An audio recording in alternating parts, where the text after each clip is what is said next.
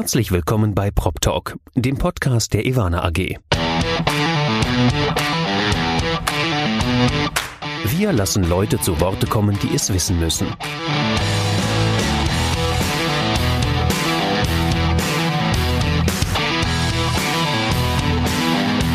Aus der Branche für die Branche. Mit Ihrem Moderator Andy Dietrich. Herzlich willkommen zu Prop Talk, dem Podcast der Evana AG. Ich sitze heute wieder in meinen heimischen vier Wänden. Die Corona-Pandemie hat uns fest im Griff. Wen sie nicht fest im Griff hat, ist mein Gesprächspartner. Herzlich willkommen, Timo Chamler. Hallo, vielen Dank. Ja, Timo, schön, dass du da bist. Es gibt vieles zu besprechen. Es war nämlich in den letzten Monaten, könnte man sagen, etwas ruhiger um dich. Du hast ja eine Auszeit gegönnt. Vielleicht können wir ganz kurz auf deine Vita schauen. Timo, du bist geschäftsführender Gesellschafter von Twain Towers. So heißt dein neues Unternehmen. Herzlichen Glückwunsch zur Gründung übrigens. Danke bei einem, dir. Bei einem Einzug würde man dir jetzt Brot und Salz geben, ähm, aber dein Unternehmen muss man irgendwie anders zelebrieren. Das machen wir aber gleich im Gespräch. Vorher warst du, und so kennt dich die gesamte Immobilienwirtschaft noch, der Deutschlandchef von Jones Lang LaSalle. Ist ein kleinerer Gewerbeimmobilienberater, äh, das könnte man kennen, ist einer von den drei Buchstablern. Davor warst du sieben Jahre lang bei DTZ, zum Schluss auch der Deutschlandchef.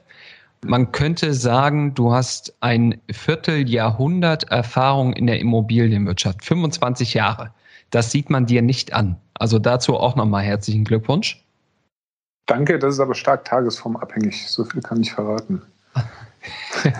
Das, das glaube ich dir. Aber ähm, das ist es ja bei jedem und äh, gerade so eine Geschäftsgründung, das wird dir wahrscheinlich nochmal das eine oder andere graue Haar beschert haben. Aber lass uns doch gleich mal zum Thema kommen. Twain Towers. Was ist Twain Towers und vor allem, wie kommt ihr auf den Namen Twain Towers?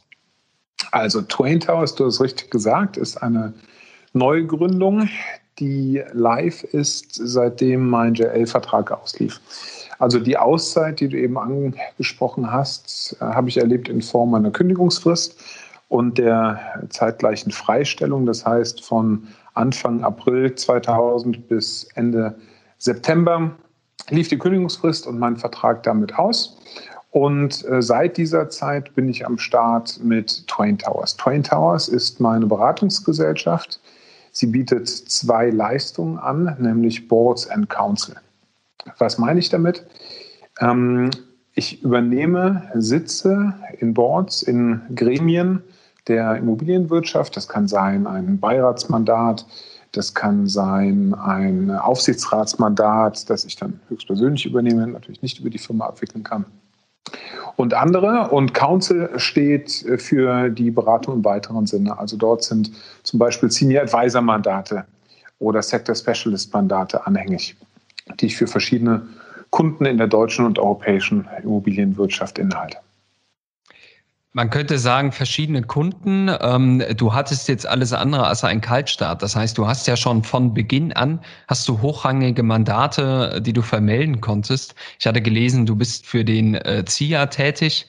Vielleicht können wir da noch kurz drauf zu sprechen kommen. Du bist mhm. bei PropTech One jetzt auch mit dabei und äh, da im äh, Digitalsektor unterwegs, natürlich mit Smart Money, könnte man sagen.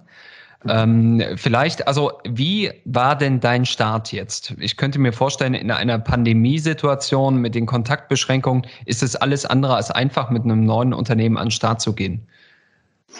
Das habe ich gar nicht als so störend empfunden, muss ich sagen. Also die Zeit, äh, die ich hatte, ähm, in der besagten Freistellung habe ich zum einen genutzt für die Vorbereitung, zum anderen war ich aber auch privat dankbar, denn in dieser Zeit war meine Frau schwanger, beziehungsweise im späteren Verlauf dann hochschwanger und unser Sohn, unser erstes Kind, kam Ende September zur Welt. Das passte also alles sehr gut zu, zueinander. Und ich habe, während ich noch unter JL-Vertrag war, eigentlich meine Pläne auch nie an die große Glocke gehangen, sondern das immer nur bilateral erzählt, was ich vorhabe in der Zeit nach diesen acht Jahren JL. Ähm, Im bilateralen Gespräch, so, so wie du und ich uns jetzt auch unterhalten. Und basierend auf diesen Gesprächen kamen dann tatsächlich doch einige Firmen auf mich zu und sagten, Mensch, das ist interessant, was du uns da erzählt hast, was deine Pläne angeht. Hier wären wir gerne mit an Bord. Und ZIA, du hast es genannt, ähm, war über den Vorstand tatsächlich mein allererster Kunde. Der ZIA-Vorstand hat mich also im Bereich äh, Council, ich habe da also keine Organschaft, sitze in keinem Gremium äh, derzeit, habe im Bereich Council die Twain Towers äh, beauftragt, die Geschäftsführung zu begleiten. Das war eins der ersten Mandate. In der Summe bin ich an den Start gegangen mit sieben Mandaten, wovon die Mehrheit mittlerweile kommuniziert ist. Die nächste Kommunikation, das wird sich jetzt wahrscheinlich etwas mit dem Release-Zeitpunkt des äh, hiesigen Podcasts, Podcasts überschneiden. Er ist mit Bright Industrial. Andere sind schon kommuniziert und ja, im neuen Jahr folgt auch noch die eine oder andere Neuigkeit, was den Kundenpool angeht.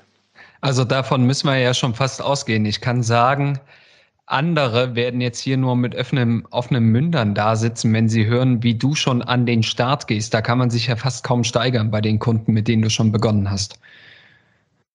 Danke. Also es, es lief, wenn ich ehrlich bin, tatsächlich etwas besser, als ich gedacht habe. Da hatte meine Frau, wie so oft in meinem Leben, recht. Die meinte, na, warte mal ab, das wird schon auf Interesse stoßen, wenn die Leute und die, die Branche erstmal hört, was du vorhast. Ähm, ich dachte, ähm, okay, vielleicht so plus minus drei Mandate ist eventuell möglich, aber dass es dann so gut lief, hat mich schon gefreut. Ich habe dann nicht gleich im Oktober scharf geschaltet und es in der Öffentlichkeit kommuniziert, äh, was der Plan war und was es mit Twain Towers auf sich hat. Denn äh, die ersten vier Wochen nach der Geburt wollte ich für meine Frau und den Kleinen da sein und nicht gleich geschäftlich äh, wieder untertauchen. Und insofern war es dann Anfang November, bis ich die ersten Pressemitteilungen lanciert habe und auch an die Öffentlichkeit ging.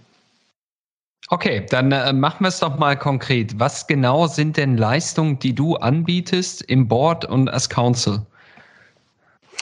Also im Council-Bereich würde ich sagen, ist der Schwerpunkt der Kunden bisher im Bereich Business Development äh, zu sehen. Das kann dann ganz unterschiedlich sein. Also der Projektentwickler hat vielleicht ein Interesse daran, äh, institutionelle Gelder zu erschließen oder neue Projektentwicklungsideen aufzutun.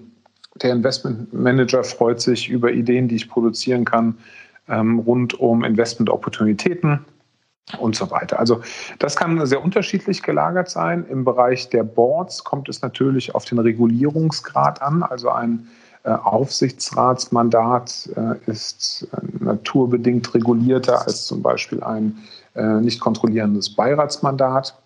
So, und insofern, das sind dann klassische Gremienaufgaben, ähm, die Kontrolle beinhalten können, die Ratschlag beinhalten können, die Aufsicht beinhalten können, die aber auch Sparringspartner für Unternehmer und Gesellschafter beinhalten können. Und insofern habe ich, glaube ich, mit dieser Mischung das erreicht, was ich mir gewünscht habe, nämlich Abwechslungsreichtum an Themen und Handlungsschwerpunkten und eben ein sehr bewusstes Durchbrechen der Konzernroutine, wenn man das so formulieren darf, der letzten Jahre. Nun ähm, habe ich ja schon mit vielen Kunden gesprochen, auch in dem Podcast hier, äh, natürlich auch außerhalb des Podcasts. Ich habe selbst mal ein Unternehmen gegründet, und äh, mir wurde mal von jemandem das ganz schön dargestellt. Äh, das heißt, je länger man in der Badewanne sitzt und je höher man geklettert ist, desto wärmer ist ja auch das Wasser, in dem man sitzt. Und desto weniger will man aus der Badewanne und mit der Badewanne jetzt mal verkörpert die Konzernkarriere, die man gestartet hat, aussteigen. Ne? Da geht's ja um finanzielle Sicherheit, da geht's ja aber auch um, um Routinen. Man sitzt in einem, in einem sehr sicheren Umfeld. Und ich könnte mir vorstellen, dass ein Deutschlandchef von Jones Lang bereits in einem sehr warmen Badewasser sitzt. So, dass es aber noch nicht zu heiß ist, sondern sehr komfortabel. Was mhm. hat dich dazu bewogen, aus dieser Badewanne auszusteigen? Wie kam die Selbstständigkeit Selbstständigkeit. Das ist ja auch ein gewisses Risiko, dass du damit eingegangen bist. Das war bei mir ein Prozess, der zog sich vielleicht vier, fünf Jahre äh, bis zur eigentlichen Entscheidung. Und dieser Prozess war geprägt durch Überlegungen und auch, auch Gefühle, die mir ganz klar gezeigt haben, okay, die Erfüllung, die ich empfinde, ähm, in einem Konzernumfeld, nach, dort ist anfänglich ja gesagt, in Summe dann doch fast 25 Jahren, die ist endlich. Und ich merkte, dass mir Drive verloren ging, dass mir äh, Motivation äh, verloren ging und ich nicht mehr so enthusiastisch an die Aufgabe heranging, wie sich das, wie sich das gehört und auch wie ich mich selbst kannte. Und innerhalb dieser Erkenntnis war mir klar, dass ich eine neue Epoche, ein neues Kapitel einleiten muss. Und zwar das genaue Gegenteil tatsächlich. Also ich komme aus einem sehr warmen Badewasser. Jones Lang ist ein hervorragender Arbeitgeber, hat nicht nur in Deutschland super Marktanteile. Meine Karriere verlief steil. Ich bin schwerstens gefördert worden. Ich habe toll verdient. Also da gibt es überhaupt nichts oder da gab es überhaupt nichts zu meckern.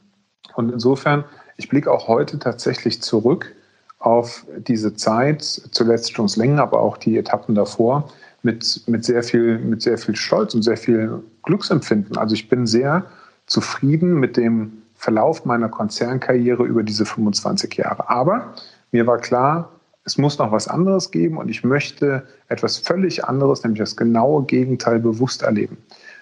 Den Durchbruch der Routine, auf eigenen Füßen stehen, unmittelbarer arbeiten, nicht immer von äh, sehr auskömmlichen äh, Ressourcen umgeben zu sein, sondern äh, tatsächlich auch selbst wieder Hand und Kreativität anlegen zu dürfen und zu müssen. Das waren die Dinge, auf die ich mich gefreut habe.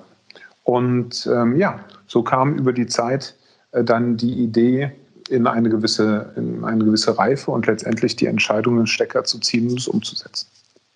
Ja, das ist auf jeden Fall eine Entscheidung, die jedem Respekt äh, abzollen oder äh, an, abfordern sollte. Also herzlichen Glückwunsch nochmal zu Twain Towers. Woher kommt der Name? Es hat nichts mit Mark Twain zu tun. Das ist, äh, glaube ich, wie du mir gesagt hast, der alte oder das alte englische 2. Korrekt. Twain ist das altenglische Wort für die Ziffer 2. Insofern heißt die Firma die zwei Türme. Twain Towers. Der eine Turm steht für die Leistung der Boards, der andere den Bereich Council. Boards ist symbolisiert, äh, wer das Logo äh, sich mal anschauen möchte auf der Homepage. Ähm, über einen Wehrturm steht also für äh, Defensivqualitäten, für Sicherheit, für Protektion. Und Council ist versinnbildlicht über einen Leuchtturm, ähm, gewährleistet also Orientierung, Weitblick, Fernsicht und ähnliches. Wow, also das klingt ganz so, als ob du dir sehr viele Gedanken gemacht hast, wie das Unternehmen heißen soll. Ähm, das klingt das also schon mal sehr gut. Ja, Danke und ich hatte diebischen Spaß, wenn ich das erzählen darf. Ich hatte diebischen Spaß dabei, mir mal selber Gedanken zu einem Logo zu machen, zu einem ja. Slogan zu machen, zum Storytelling zu machen. Ich war natürlich in den vergangenen Jahren sehr verwöhnt. Ich glaube, die Marketingabteilung zuletzt hatte irgendwie, keine Ahnung, 15 Kolleginnen und Kollegen. Und diesmal war ich äh, sehr bewusst und sehr gewollt auf eigenen, äh, auf eigenen Input und Kreativität angewiesen. Und so habe ich meinen ersten internationalen Logo-Design-Contest ausgerufen über eine der einschlägigen Plattformen und habe irgendwie über 100 Designs äh, bewertet und kommentiert. Und ja, das Ergebnis ist das gerade berichtete und was man sehen kann. Da hast du ja so einen kleinen Architekturwettbewerb gestartet, nur halt dann auf Logo-Architektur hin, aber das Ergebnis ja. kann sich tatsächlich sehen lassen. Also ich kann jeden mal einladen, sich das direkt anzuschauen. Ähm, Timo, lass uns mal das Thema wechseln. Ich habe es ja. ja. schon gesagt, du bist bei PropTech One ähm, äh, künftig auch mit dabei. Du hast in den Fonds investiert, äh, wenn ich glaube. Ähm, ja, das heißt, das Thema Technologie und digitale Geschäftsmodelle treibt auch dich um. Wie betrachtest du denn den Digitalisierungsgrad der Immobilienwirtschaft aktuell? Ausbaufähig in einem Wort. Ähm, das ist ein Thema, das mich seit langer Zeit beschäftigt. In der Vergangenheit natürlich eher durch die äh, Brille des äh, Konzernspitzenvertreters und äh, gepaart mit der Frage, okay, ähm, was, was tut man? Sowohl im Sinne von äh, selbst initiiert als auch im Sinne von Import von bestehenden Projekten und Produkten innerhalb des Konzerns, um eine Ländergesellschaft im digitalen Kontext voranzubringen, um sie wettbewerbsfähiger zu machen, um äh, Datenqualitäten und Datenverarbeitungsprozesse zu optimieren. Und am Ende des Tages, und das habe ich in den letzten Jahren sehr häufig gesagt, geht es ja darum, seine eigenen Truppen, seine Leute, mit den Werkzeugen auszustatten, die sie besser befähigen, ihren Job zu tun, egal ob das ein Property Manager ist, ein Bewerter, ein Makler, ähm, als sie es denn könnten, ohne diese digitalen Werkzeuge zu haben. Also insofern, das war für mich eine, Fragestellung, die war, die war nahezu alltäglich.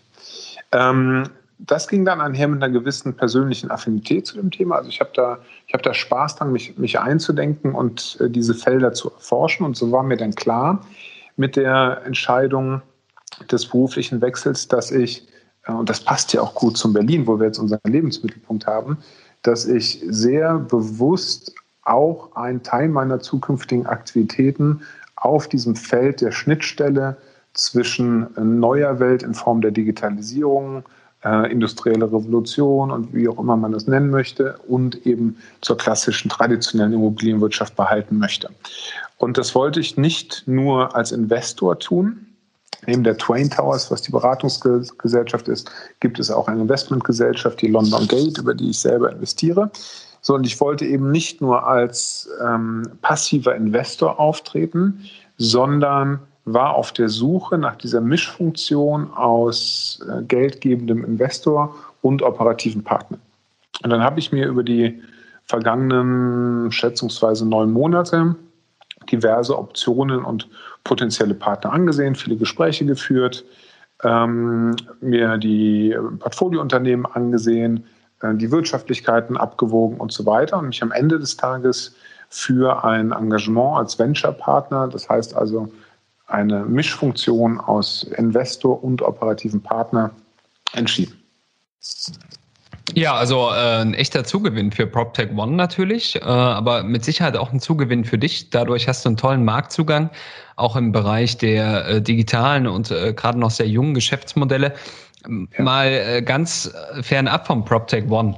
Der Podcast hier wird ja relativ viel von ähm, ich sag mal, Techies gehört. Ne? Liegt mhm. natürlich daran, dass Ivana als Gastgeber dieses Podcasts hier eine gewisse Reichweite in der Branche hat, die auch wächst.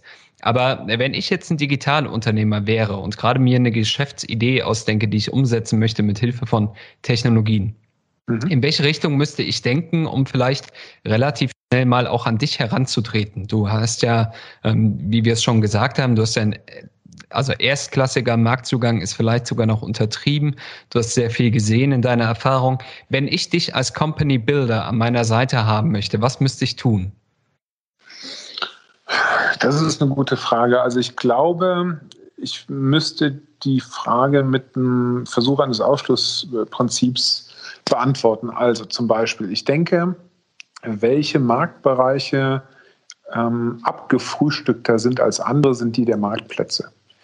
Also auf mich zuzukommen und zu sagen, ich habe eine tolle Idee, ähm, es gibt ähm, zukünftig einen weiteren Marktplatz für Immobilienvermietung oder Verkauf oder ein neues Hybridmodell oder ähnliches. Ich glaube, da wäre ich eher skeptisch, weil ich den Markt als gesättigt empfinde. Ähm, mir vorstellen kann, dass da neue gibt, auf die ich, auf die ich setzen würde. Auf der anderen Seite bin ich der Meinung, dass es so viele Felder gibt, bei denen ähm, Friktionen zwischen Wissensstand, der damit verbundenen Preispolitik gegenüber dem, ähm, dem Nutzer, sei es dem Immobiliennutzer oder äh, dem Nutzer von technischen Anlagen in Immobilien als Beispiel, ähm, gibt, dass ich vermute, dass es hier noch viele ungehobene Potenziale gibt. Das finde ich eine interessante Herangehensweise oder ja, Herangehensweise an zukünftige Businessmodelle.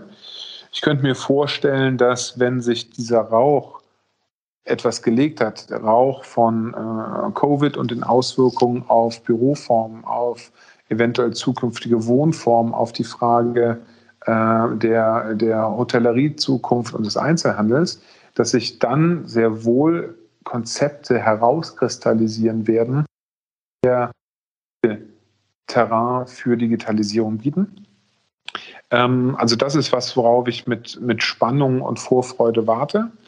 Ähm, ob ich dann manns genug bin, direkte Investitionen vorzunehmen oder ob ich die komfortable Situation als äh, Venture-Partner und damit indirekter Investor, in dem Fall wieder über PropTech One, beibehalte, kann ich jetzt noch nicht genau sagen. Aber das wären so, so Abwägungen, ähm, ja, bei denen man bei mir offene Türen einläuft. Es gibt ja sogar die Möglichkeit, dich in Startups einzubringen, ohne ähm, Equity in die Hand zu nehmen. Ähm, mhm. Aber mit Sicherheit bist du auch ein, ein wirklich sehr gefragter Berater, ne? insbesondere wenn es darum geht, vielleicht auch diese Arbeit zwischen Tech-Sektor und Old Economy Immobilienwirtschaft darzustellen. Der Negotiator Timo Chamler könnte man dann sagen. Ja, also es gibt natürlich Anfragen in dieser Richtung, ähm, ja. die Erschließung der Netzwerke, ähm, vielleicht mit ein bisschen Erfahrung, was, was Führung angeht, was Financial Planning angeht, was Business Modeling angeht, ähm, Input zu liefern. Da muss ich allein schon etwas aus Selbstschutz tatsächlich, äh, wenn ich auf meine, meine Zeiten blicke, muss ich ein bisschen darauf achten, ähm, für was ich mich bereit erkläre und wo ich zur Verfügung stehe und wo ich meine Ressourcen kanalisieren muss in Richtung meiner Kunden oder, oder Partner. Aber ja, solche Anfragen gibt es und äh, ja, das mache ich auch gelegentlich. Das klingt super spannend. Würde für mich übrigens als Gründer, wenn ich jetzt ein digitales Geschäftsmodell hätte, super auf der Hand liegen. Da gehe ich dann mal auf den Timo Schamler zu, wenn der jetzt sowieso äh, sein eigener Herr ist. Äh, vielleicht kann der mich ja dabei unterstützen. Es könnte natürlich sein, wenn dieser Podcast jetzt ausgestrahlt wurde, dass ähm, dein LinkedIn-Postfach überquillt. Ich bin gespannt. Ich werde, werde berichten. Ich verspreche auf alles zu antworten. Ich kann nur nicht versprechen, immer schnell zu antworten. Die Vermittlungsprovision würde dann natürlich, das kennst du ja aus deinem Geschäft, äh, direkt an Ivana überwiesen werden. Absolut, aber nicht von mir, sondern von PropTech. Ja, wir haben bei, genau. Genau, es gibt aber, naja, das ist jetzt die Diskussion um das Bestellerprinzip. Ich glaube, die musst du nicht mehr führen jetzt mit deinem neuen Geschäft. Das stimmt, das stimmt. Super. Timo, vielen herzlichen Dank. Ähm, ich wünsche dir für dein Geschäft alles Gute. Bevor ich dich entlasse, habe ich noch etwas mitgebracht. Du ja. hast es gesagt. Du wohnst jetzt in Berlin, du kommst aus Frankfurt. Ich glaube, dein Büro von Twain Towers ist nach wie vor in Frankfurt, wenn mhm. ich es richtig gesehen habe. Aber du äh, fühlst dich in Berlin wohl. Liegt nicht nur an deiner Frau und deinem neuen Sohn, herzlichen Glückwunsch auch dazu, sondern auch an zwei Chihuahuas, die du hast. Und das sind jetzt nicht mehr nur normal kleine Chihuahuas, das sind sogar noch extra kleinwüchsige Chihuahuas.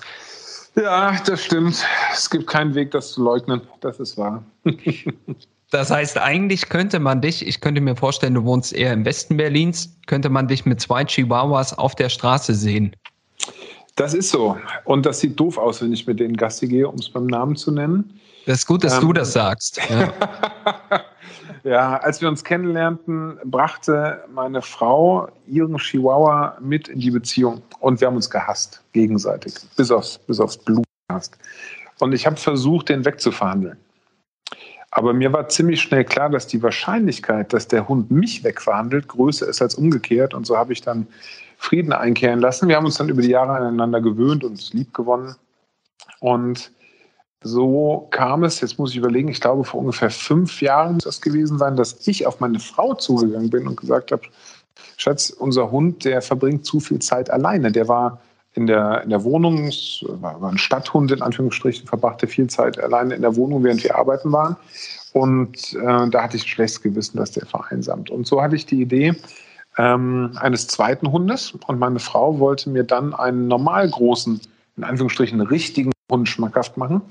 Woraufhin ich entgegnete, nein, jetzt bleiben wir auch den äh, Chihuahuas treu. Und so kam dann eine Hündin, äh, eine Chihuahua-Hündin in unsere Familie. Das ist meine Hündin. Der Rüde ist der Hund meiner Frau. Und ja, so haben wir seit rund äh, fünf Jahren zwei kleine Chihuahuas. Aber ihr wisst, dass ihr jetzt drei Menschen in eurem Haushalt seid. Ne? Ja. Das heißt, von der reinen Logik her müsst ihr jetzt ein dritter Chihuahua Nein. folgen. Nein, das hat ja weitreichende Konsequenzen. Du kriegst zwei in eine Hundetasche, wenn du fliegst, zum Beispiel. Das wäre mit einem dritten nicht mehr möglich. Also insofern dachte, die Gefahr sehe ich okay. tatsächlich nicht. Aber es sind ja extra kleinwüchsige Chihuahuas. Wenn man da wahrscheinlich ein bisschen, bisschen drückt, passen auch drei in, diesen, in diese Hundetasche. Wir drücken nicht und wir bleiben bei zwei. Okay. Magst, magst, du die Namen verraten von den Chihuahuas oder ist das ein um, Unbedingt, ich könnte mir nichts Schöneres vorstellen. Mani und Susi. Mani und Susi. Ja. Das sind äh, wirklich, also du siehst mich sehr überrascht. Ja, du mich auch. Super. Timo, vielen lieben Dank. Äh, vielen Dank für das Gespräch. Das hat wirklich sehr viel Spaß gemacht. Ich äh, wünsche dir alles Gute, aber bei dem Start bin ich eigentlich davon überzeugt, dass da, also was soll schiefgehen, ne? Ähm, du, frag mich in ein, zwei, drei Jahren nochmal. Ähm, ich nehme deine Glückswünsche mit und das auch sehr gerne und werde von Zeit zu Zeit berichten, ob es so gut weiterlief, wie der Start es vermuten lässt. Ich denke, man wird davon auch ausreichend lesen. Also vielen Dank, alles Gute für dich, äh, alles Gute für deine Familie, bleib gesund und dann hoffe ich, dass wir uns bald wiedersehen. Danke, gleichfalls, das hoffe ich auch. Bis dann, tschüss.